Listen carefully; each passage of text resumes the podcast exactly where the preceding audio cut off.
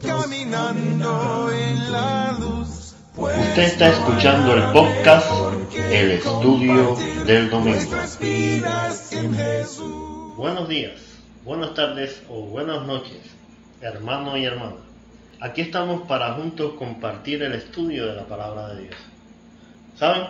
Tengo un amigo que me dice, como me he acordado de Cuba en estos días de pandemia, mira que he tenido que hacer cola. Y sí, en mi hermoso país eso de hacer colas alcanza dimensiones épicas y ser el primero es casi una misión imposible. Al menos para mí lo es. Pero hay una cola donde a nadie le gustaría decir yo soy el primero. Busquemos primera de Timoteo capítulo número 1 versículo número 15.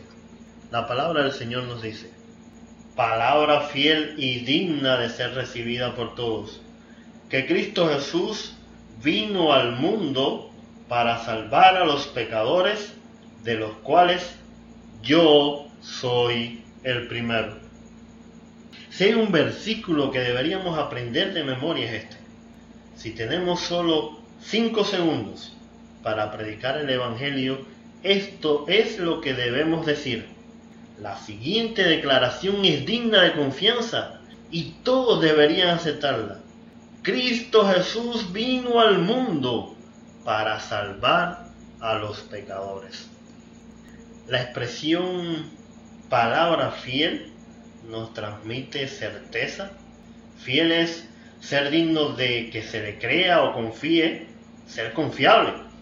Y por supuesto, algo de esta categoría debe ser bien recibido, aún más si es dirigido a mi persona, ¿no? El mensaje es poderoso. Fíjense en las palabras de Pablo.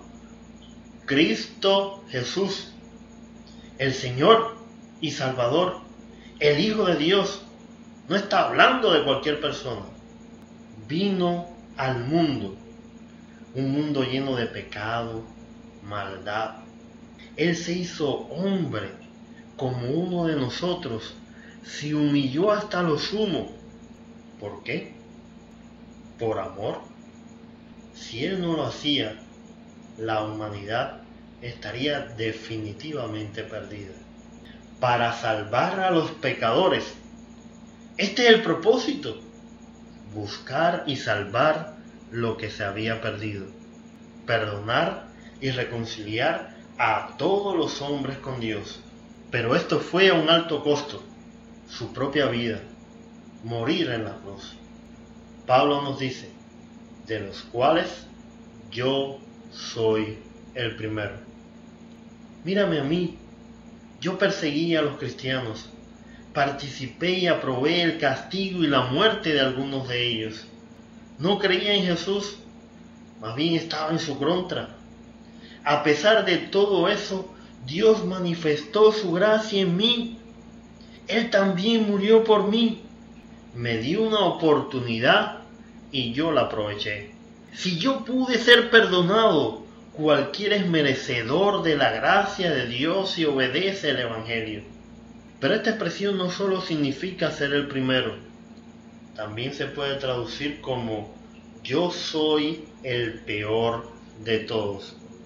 Si vamos a los versículos anteriores, del 8 al 12, Pablo nos da allí una larga lista de pecadores, los rebeldes, los desobedientes, los que no respetan a Dios ni a la religión, los que matan a sus semejantes y hasta a sus propios padres, los que tienen relaciones sexuales prohibidas, y para los hombres que tienen relaciones sexuales con otros hombres, para los secuestradores y los mentirosos, para los que juran decir la verdad, pero luego mienten.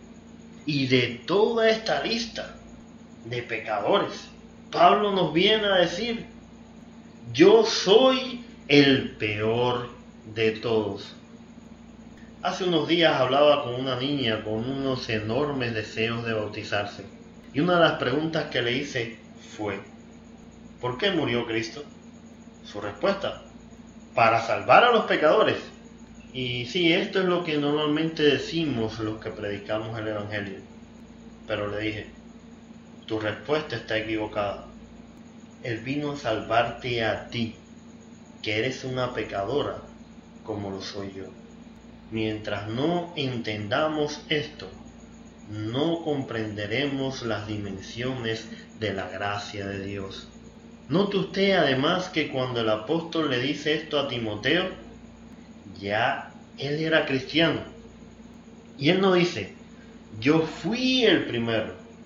Él dice en presente, yo soy. Todavía necesito del perdón de Dios. Todavía soy el primero de la lista. Todavía soy el peor de todos. Aquel que más se le perdona, más ama.